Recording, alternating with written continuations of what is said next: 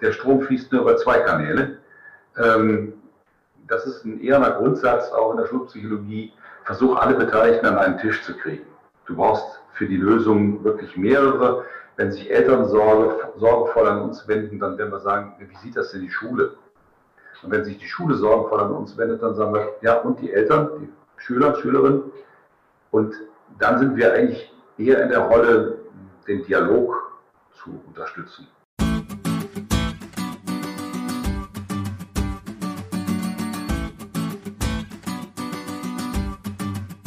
Willkommen bei der Marktplatzplauderei, dem Podcast von Lehrermarktplatz. Hier sprechen wir mit spannenden Lehrerinnen und Lehrern, mit Meinungsmachern aus der Bildungsbranche über ihre Herzensthemen. Unsere Gäste verraten ihre besonderen Tipps, Tools und Best Practices. Und das Beste daran, ihr könnt jede Menge für euch mitnehmen. Ich bin Judith und freue mich sehr, Host dieses Podcasts zu sein.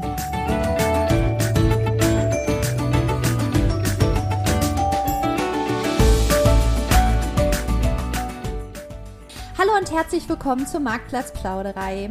In den letzten Wochen haben wir uns alle viele Gedanken dazu gemacht, wie es unseren SchülerInnen in der aktuellen Situation eigentlich geht.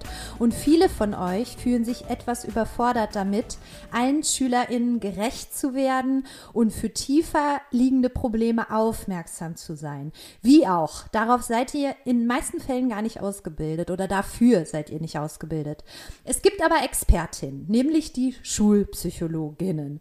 Da ich selbst gar nicht genau weiß, wie deren Arbeitsalltag so aussieht und wann welche Schule eigentlich auf die Schulpsychologie zurückgreifen darf und das auch tut, habe ich heute einen Diplompsychologen zu Gast, der auch Vorstandsmitglied im Landesverband Schulpsychologie NRW ist. Herzlich willkommen, lieber Herr Sonneborn.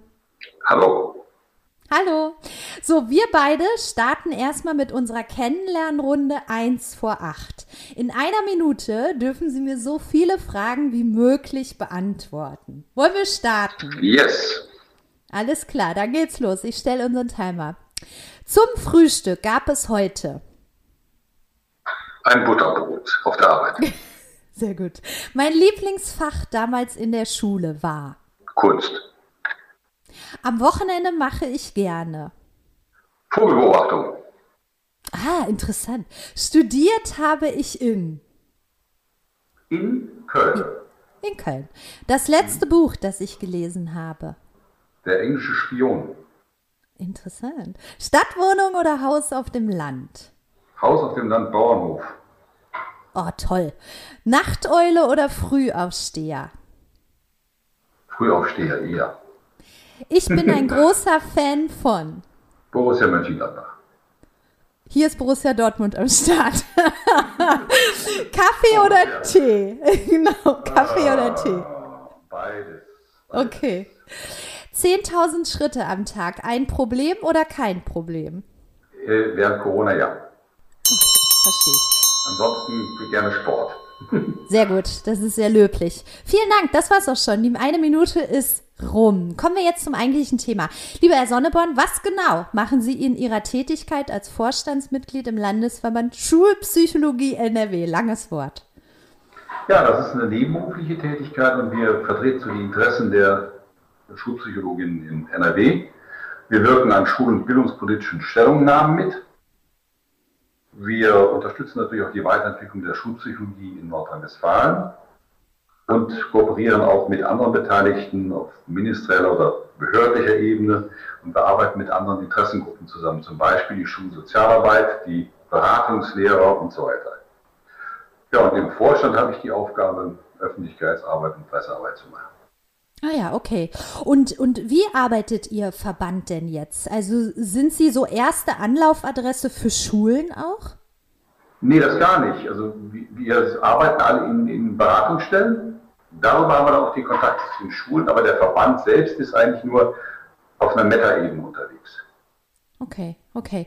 Und wie darf ich mir denn das jetzt vorstellen? Also wann konsultiere ich als Schule oder auch als einzelne Lehrerin eine Schulpsychologin oder einen Schulpsychologen? Den, denn nicht jede Schule hat ja so jemanden als Mitglied des Lehrerkollegiums. Ja, das ist jetzt unterschiedlich geregelt, aber normalerweise kann man äh, die schulpsychologischen Beratungsstellen oder auch schulpsychologischen Dienste, wie die zum Teil genannt werden, jederzeit kontaktieren. Also auch ohne Rücksprache jetzt mit der Schulleitung. Das geht. Also das, das kann ein Anlass, ist natürlich unterschiedlich. Das kann ein Schüler, eine Schülerin sein, das kann eine Klassensituation sein, das kann eine Schulsituation sein, das können Konflikte in der Schule sein mit Kolleginnen, das kann aber auch Immer häufiger ist das eine schwierige Situation mit Eltern sein und, und, und. Ja, da, darauf würde ich jetzt gerne noch mal ein bisschen äh, Bezug nehmen, weil ich muss sagen, ich bin ja selber auch Lehrerin, habe früher im Schuldienst gearbeitet und mir war zum Beispiel überhaupt nicht klar, wie ich an so einen Schulpsychologen herangebe. Also es gibt schulpsychologische Dienste für jedes Bundesland. Ja, das ist unterschiedlich geregelt in jedem Bundesland. Ähm, aber in der Regel ist das äh, kostenfrei, es ist niedrigschwellig, also ganz klar ähm, wollen wir niedrigschwellige Angebote machen. Im Zweifelsfall soll einfach mal gefragt werden, könnt ihr da ein Angebot machen? Im schlimmsten Fall sagen wir, nee, wir nicht, aber wir haben da eine andere Idee. Ja, und es ist natürlich auch ein vertraulicher Rahmen. Also es kann nicht sein, dass man zum Beispiel einen Schüler verdonnert, du musst dich jetzt in der schulpsychologischen Beratungsstelle melden, wie das mal ein Schulleiter gemeint hat. Das geht nicht. Und wenn der Schüler das nicht möchte, muss er das auch nicht. Okay, aber jede Beratungsgruppe, und die gehen wir jetzt gleich auch nochmal durch, kann sich einfach an Sie wenden. Ja, das können Schüler und Schülerinnen sein, das können Eltern sein, das können Lehrkräfte sein, Schulsozialarbeiterinnen ganz häufig, Beratungslehrer, mit denen wir eng zusammenarbeiten, Schulleitungen, manchmal auch die OGS in Nordrhein-Westfalen. Was sind die OGS? Offene Ganztagsschulen. Ah ja, okay. Ja, das gibt es genau. ja auch nur je nach Bundesland unterschiedlich. Hm? Genau, die heißen ja sehr unterschiedlich. So, jetzt würde mich dann aber auch noch mal interessieren, was sind so die, die Beratungsgruppen, die am häufigsten auf Sie zukommen und mit welchen Anliegen? Ähm, die meisten Anfragen bekommen wir eigentlich von Eltern und von Lehrkräften selbst. Meistens in Sorge um einzelne Schülerinnen. Ähm, seltener um eine Klassensituation oder eine Schulsituation. Und eine Klassen- und eine Schulsituation, was darf ich mir darunter jetzt genau vorstellen? Ja, dass zum Beispiel eine Lehrkraft sagt, Mensch, meine Klasse ist besonders schwierig. Ja, ich habe da eine ganz schwere Klasse, das ist die D, die ist aus dem Problemviertel XY und da habe ich es ja schwer und so weiter. Oder auch, dass Eltern sagen, wir sind mit der Klasse ziemlich unglücklich, weil da ist ziemlich viel Humoren oder da ist viel Mobbing angeblich oder sowas.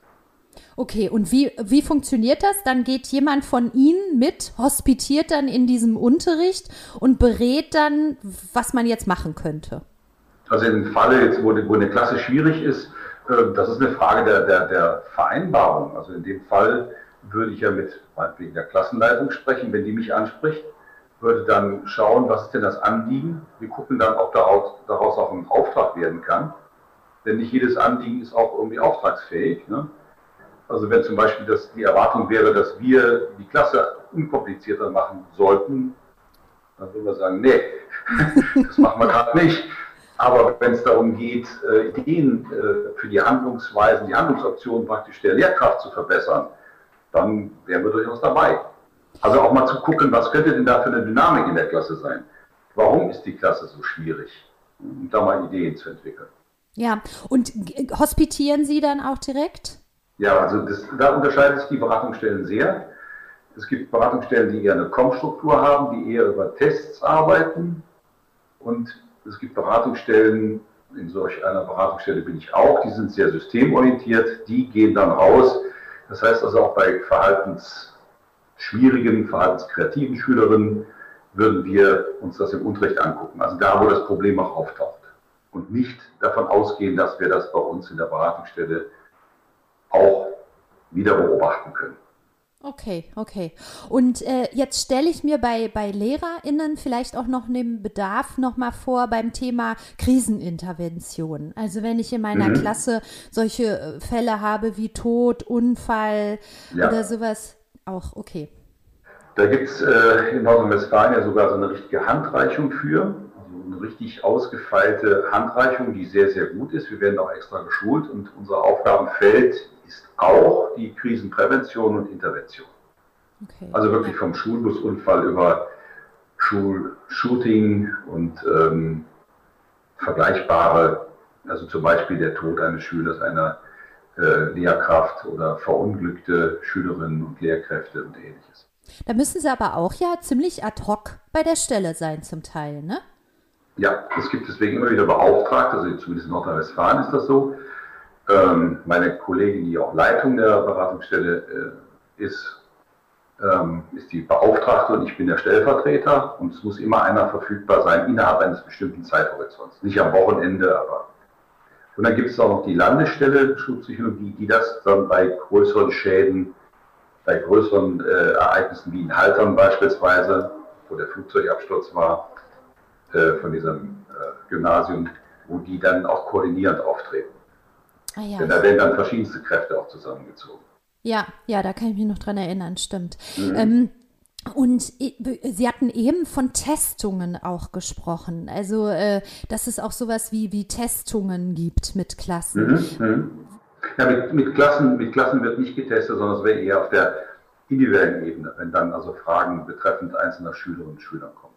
Okay, und da geht es um Sozialverhalten oder was wird dann getestet? Zum Beispiel. Aber zum Beispiel, also ein Anlass könnte sein, ähm, ein Schüler, eine Schülerin ist sehr auffällig im Verhalten. Ähm, woran könnte das liegen? Dann könnte es sein, dass man auch testet und sagt, es könnte eine besondere Begabung vorliegen. Ne? Äh, vielleicht ist der Schüler, die Schülerin unterfordert und kann man da spezielle Angebote im Unterricht machen, indem man dann den Unterricht mehr differenziert noch oder kann eine außerschulische Förderung äh, Sinne einer begabten Förderung laufen. Aber auch so Fragen wie Motivation, wie bestimmte Ängste, wie problematisches Sozialverhalten oder wenn es in den klinischen Bereich geht. Gut, dann würden die Schulpsychologen und Schulpsychologinnen nicht so sehr testen, das wird dann schnell in Richtung Kinder- und Jugendpsychiatrie weitergeleitet. Ah ja, genau. Und ähm, welche Rolle spielt so dieses Thema Lehrergesundheit auch in Ihrem äh, Job? ja, eine zunehmend große und eine ganz, ja. ganz wichtige, ja. ähm, weil ich Lehrkräfte in aller Regel als sehr engagiert wahrnehme, jedenfalls das Gros der Lehrkräfte.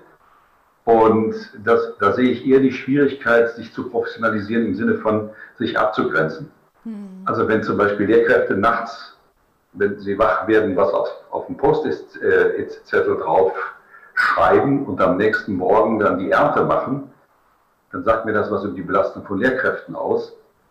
Und wir arbeiten sehr stark daran, gerade über Coachings beispielsweise oder auch Supervision, dass die Tageslast ein bisschen sortiert wird, dass die Lehrkräfte sich besser abgrenzen. Das ist nach meiner Beobachtung, nach unserer Beobachtung ein sehr, sehr häufiges Problem. Also ich gebe die private Telefonnummer raus und die private E-Mail-Adresse. Dann wird erwartet, dass ich abends um halb zehn, zehn oder halb elf noch Gewehr bei Fuß stehe, wenn eine Mutter oder ein Vater anrufen und fragt, was waren denn heute die Hausaufgaben? Ja, das äh, sind so Klassiker, ne? Und ich glaube, dass, mhm. also wir sprechen ja später noch ein bisschen über die Corona-Zeit, aber ich glaube, das sind genau solche Sachen, wo diese Übergänge so fließend wurden, dass da einfach ja. auch gar keine Grenzen mehr möglich waren, ne? Das glaube ich, ja. Ähm, bei diesem Thema Lehrergesundheit ist ja auch total wichtig. Wir wissen ja auch, dass Lehrer die gefährdetste äh, Berufsgruppe für Burnout äh, sind. Deswegen glaube ich, Burnout-Prävention ist da auch nochmal so ein Thema. Ich habe aber auch nachgelesen, dass es auch sowas wie Laufbahnberatung Beratung gibt, ne? Dass auch das so ein Feld ist von Schulpsychologie. Ja, das ist eher ein, eine Randaufgabe, keine originäre Aufgabe der Schulpsychologie. Wenn wir im Rahmen von Coaching schauen, wohin können sich die einzelnen Lehrkräfte entwickeln, das weiß ich, wenn die in der weiterführenden Schule Aufstiegschancen haben durch eine Abteilungsleitung und so, dann kann das ein Thema sein, äh, ist aber nicht so unser Hauptfeld. Da sind wir auch gar nicht so kompetent, was die Laufbahn von äh, Lehrkräften betrifft. Mhm. Aber natürlich schon äh, die Frage der Lehrerentwicklung und auch der Schulentwicklung. Also wir machen auch Schulentwicklungsberatung, was wieder ein anderes Feld wäre. Ja, das finde ich aber jetzt auch nochmal ganz spannend, so Entwicklungsprozesse an Schulen selber.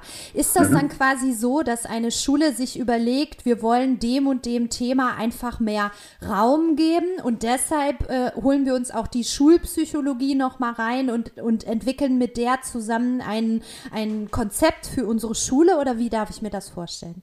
Ja, das, das gibt es zum Teil. Ähm, ich erinnere mich jetzt an eine Schule, mit der wir, die wollten sich entwickeln, die wollten auch im Sinne von pädagogischer Geschlossenheit mehr agieren, die wollten als Schule vorankommen, auch vom Schulprogramm. Da haben wir zwei Tage am Wochenende mit denen Fortbildung gemacht.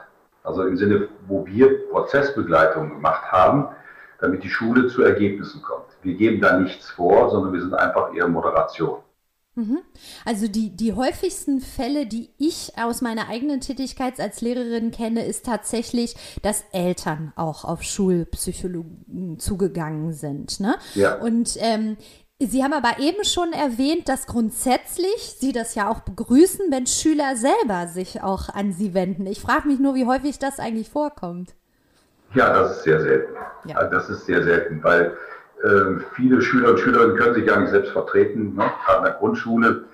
Und später ist das dann auch, auch für die Schülerinnen und Schüler, obwohl wir immer wieder darauf hinweisen, gar nicht im Blick. Die kommen wahrscheinlich als allerletztes auf die Idee, sich an die Schulpsychologie zu wenden, obwohl sie es könnten.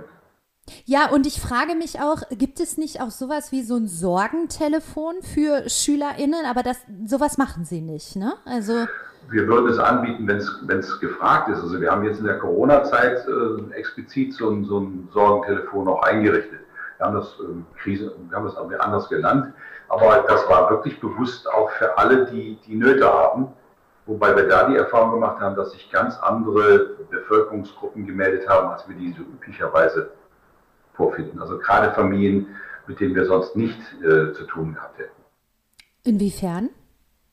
ja, Familien, die, die äh, erst durch Corona in eine Schräglage gekommen sind.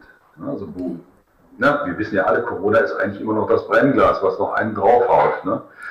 Und äh, da kamen dann wirklich Familien aufgrund ganz anderer Probleme, die uns ja allen bekannt sind. Ne? Die, die vielen Rollen, die man hat, die räumliche Enge, die fehlenden Herausforderungen und die Konflikte im, im familiären Feld, die dann ganz normal sind, die kamen dann eher auf uns zu. Okay. Und ähm, im Falle jetzt der Eltern, was sind da so die häufigsten Fälle bei Ihnen? Meistens sind es äh, Fragen, die die Leistungen von Schülerinnen und Schülern betreffen. Also wenn die sensibel sind, mitbekommen, dass da Leistungsabfälle zu verzeichnen sind. Äh, dann immer wieder das Thema besondere Begabung. Ne? Also dass man den Verdacht hat, das Kind könnte besonders begabt sein und dass das nicht im Rahmen der Unterrichtsdifferenzierung aufgefangen werden könnte, aber sehr häufig auch Verhaltensveränderungen. Also mein Kind zieht sich zurück, wird so stumm oder wird sehr aggressiv oder wendet sich bestimmten Kreisen zu, die wir bedenklich finden oder es will nicht mehr zur Schule. Also das zweite Feld von, von fehlendem Schulbesuch, Schulbesuchsverweigerung, Schulabsentismus. Und dann sind wir auch noch beim Thema dran, was von den Eltern inflationär genannt wird, aber so das Themenfeld Mobbing, ne, also da muss man natürlich unterscheiden, was ist Schulalltag, was ist die übliche schulische Brutalität und was ist wirklich Mobbing, also was auf den Tatbestand erfüllt. Ich glaube, da ist auch zunehmend unsere Gesellschaft sensibilisiert für dieses Thema. Und ich glaube, dass diese Abgrenzung dazu, genau zu den Fällen, was Sie gerade geschildert haben, was gehört so zu einem allgemeinen Verhalten von Jugendlichen mit dazu und was ist Mobbing, ähm, da glaube ich, ist ihre Beratungsleistung sehr, sehr stark gewünscht. Das glaube ich, das zu unterscheiden. Ja, das glaube ja, man muss ganz oft auch relativieren, muss sagen, das ist, was Sie da beschreiben, das ist nicht Mobbing, das ist leider schulischer Alltag. Können wir doof finden, aber es ist dann so. Mhm. Hilft dann aber auch nicht weiter, ne? An der Stelle. Also. Gut, aber wir, wir, sind ja jetzt nicht diejenigen, die dann äh, sozusagen von den Eltern angelaufen werden, äh, hört mal, ihr müsst da was tun, sondern wir werden dann immer den Kontakt auch zur Schule suchen. Also der Strom fließt nur über zwei Kanäle. Ähm, das ist ein eher ein Grundsatz auch in der Schulpsychologie. Versuch alle Beteiligten an einen Tisch zu kriegen. Du brauchst für die Lösung wirklich mehrere. Wenn sich Eltern Sorge, sorgevoll an uns wenden, dann werden wir sagen, wie sieht das denn die Schule? Und wenn sich die Schule sorgenvoll an uns wendet, dann sagen wir, ja, und die Eltern, die Schüler, Schülerinnen. Und dann sind wir eigentlich eher in der Rolle, den Dialog zu unterstützen. Ja, das glaube ich. Gibt es irgendwelche Fälle, die Ihnen so ganz besonders im Gedächtnis geblieben sind und die Sie auch teilen können? Das ist ja auch immer noch so eine Sache, ne? Na, sagen wir es mal so, was mich momentan, was uns sehr umtreibt, sind äh, gar nicht mal so die jungen Schülerinnen und Schüler, die in Probleme geraten. Die gibt es völlig klar, ja. Aber gerade die Jugendlichen, jungen Erwachsenen, die jetzt sich in Richtung Berufsabschluss bewegen, und die an einer fürchterlichen Perspektivlosigkeit zu knabbern haben. Und äh, viele darüber auch depressiv werden, also jetzt verstärkt begünstigt durch Corona, und die auch dann suizidale Tendenzen zeigen. Also was mich dann wirklich aufregt, ist, wenn ich von Intensivstationen höre, wo es um Leben und Tod geht. Keine Frage, da geht es um Leben und Tod, aber nicht nur da, sondern wir haben auch Suizide bei Schülerinnen und Schülern. Und das muss auch in den Blick genommen werden. Ja, das gehört auch zu einem differenzierten Bild dazu. Und äh, das ist sehr, sehr traurig, was da zum Teil läuft. Ja, ja, über diese Corona-Herausforderung von der Corona-Zeit sprechen wir gleich auf jeden Fall nochmal. Mir fehlt noch so ein bisschen ein Bild, wie so ein Berufsalltag von so einem Schulpsychologen aussieht. Also ich sitze jetzt da im, im Büro, komme da jetzt morgens hin und dann habe ich ein paar Termine im Terminkalender, die schon gesetzt sind, wo ich berate, wo ich hospitiere. Und ich muss noch ad hoc bei in Notfällen einspringen oder so. Ist es so? Darf ich mir das so vorstellen? Ich kann es ja mal beschreiben, wie es normalerweise wäre, wenn ja, Corona wäre. Ja. Also mein Terminkalender stellt mich vor, dann haben wir erstmal eine Dienstbesprechung, also eine Teambesprechung an dem Montag. Und dann kann es sein, dass ich Termine im Laufe der Woche in der Schule habe. Verhaltensbeobachtungen, äh, zunehmend mehr aber auch kollegiale Fallberatung oder Supervision, wo wir uns mit Teilen von Kolleginnen treffen und Schülerinnen und Schüler besprechen oder auch die Situation von Lehrkräften im Kollegium, auch unter Umständen Schulentwicklung. Dann haben wir manchmal auch Sprechstunden und ganz viele Verhaltensbeobachtungen von einzelnen Schülerinnen und Schülern mit. Ne, das ist meistens erstmal eine Verhaltensbeobachtung, dann ein kurzes Auswertungsgespräch mit der Lehrkraft oder den Lehrkräften um dann manchmal noch am selben Tag mit den Eltern auch noch ins Gespräch zu kommen. Das heißt, es gibt dann diese Schulgespräche, Lehrkraft, Eltern, Schüler, Schülerinnen, je nach Alter und Schulpsychologie, die sich dann beraten und versuchen, äh, Lösungen zu unterstützen. Also da merkt man am deutlichsten, das ist so Dialogförderung. Wir machen dann auch noch Fortbildung, also zum Beispiel die, die kollegiumsinternen Fortbildungen.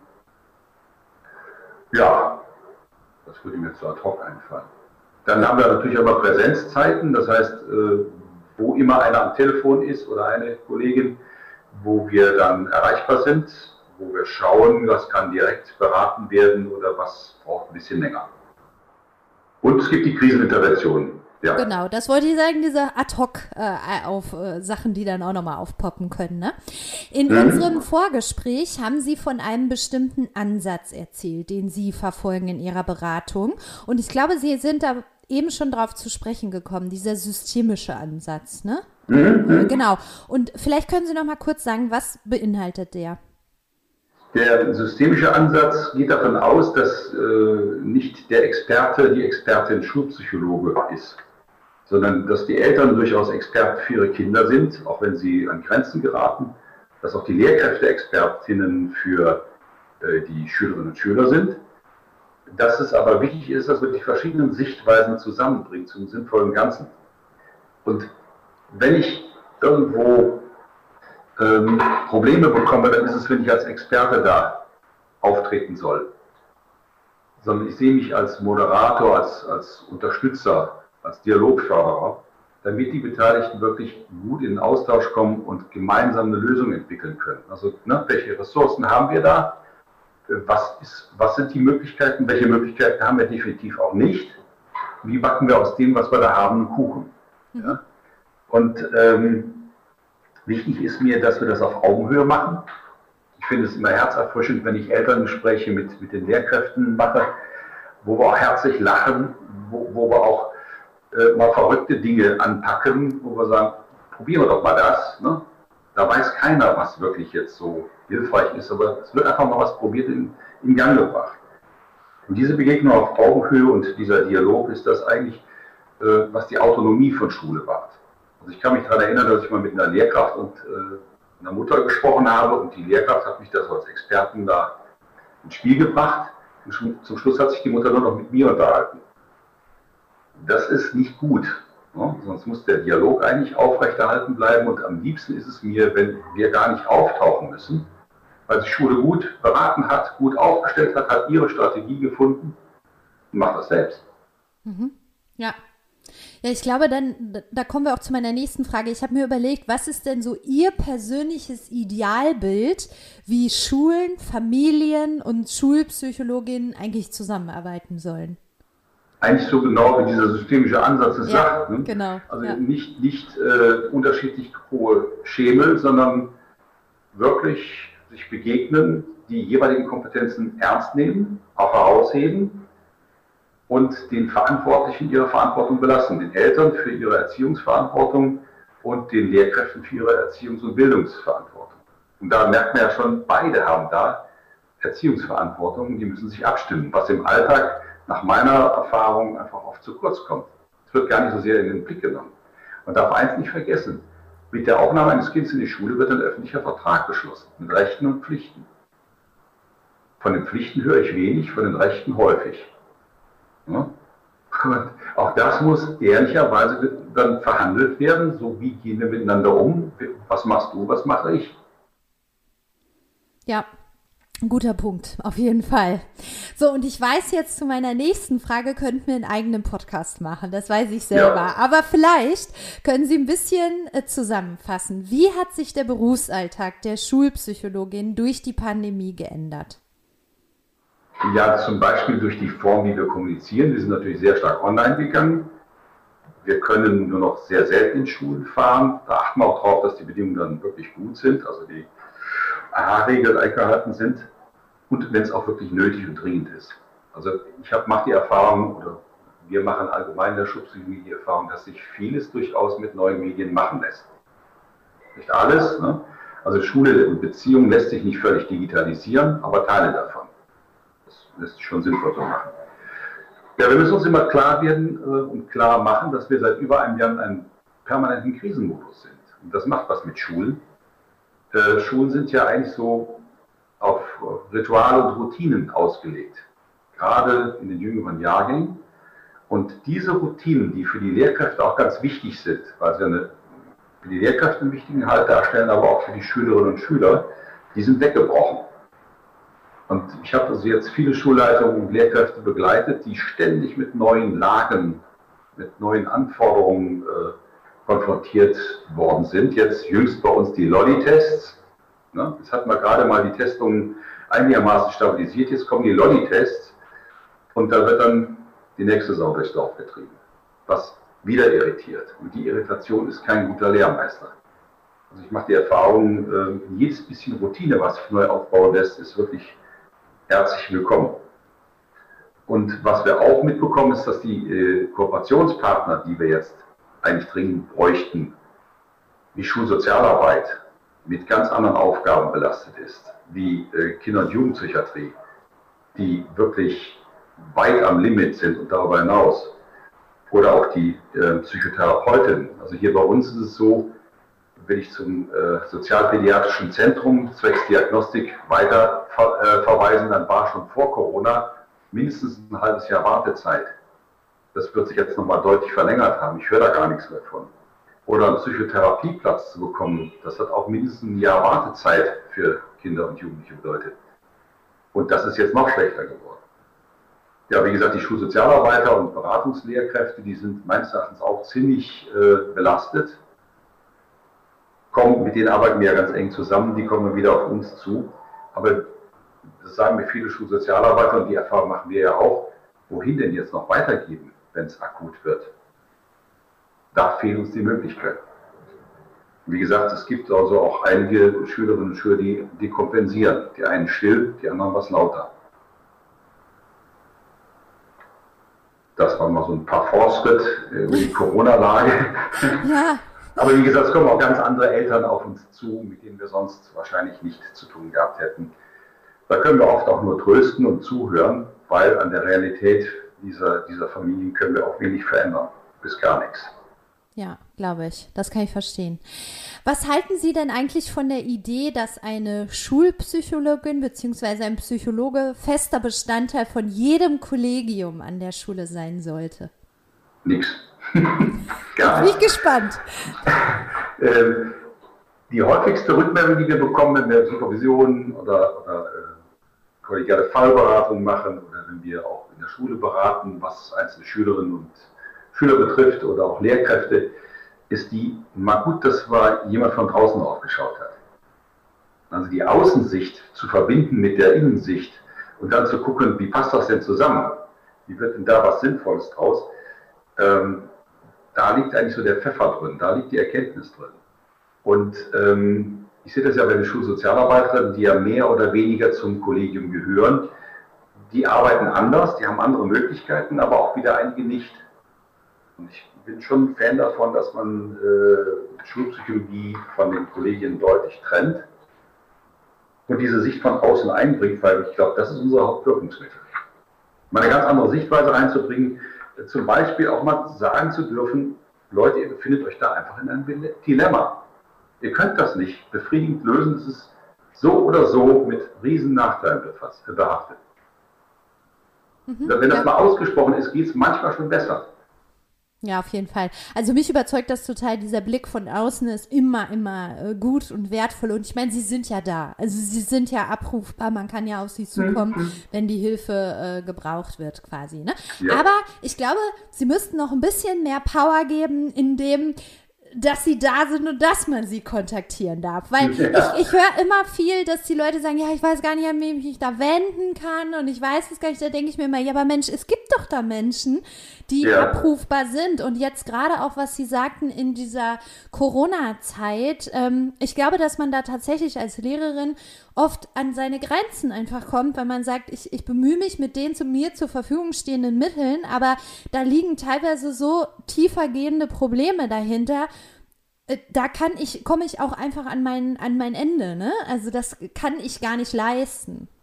Ja, auf, wenn schon, ist es schon sehr viel mehr Offenheit festzustellen im Umgang mit, mit ähm, psychischen Belastungssituationen. Das sind ja nicht immer unbedingt psychische Probleme. Mhm. Ähm, und dennoch ist das noch ausbaufähig. Also gerade Lehrkräfte werden ja in ihrer Ausbildung darauf kalibriert, Einzelkämpfer zu sein. Dafür sollte man auch mal Verständnis haben. Die, in der neueren Ausbildung fängt man jetzt so an äh, zu vermitteln, denkt mehr im Team, denkt mehr in Jahrgangsstufen. Ja?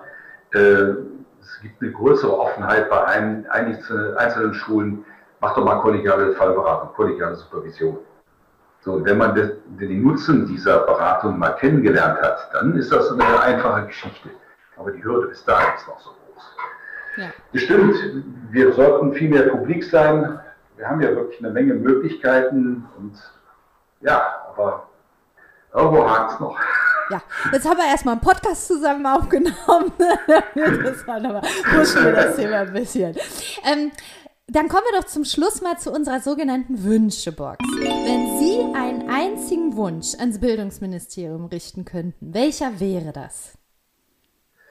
Nehmt die Alltagsrealität von Schülerinnen und Mitarbeiterinnen in Schulen, also Lehrkräften und sonstigen Beteiligten wahr und seht, was ihr durch eure Erlasse und Verordnungen auch bewirkt und lostretet.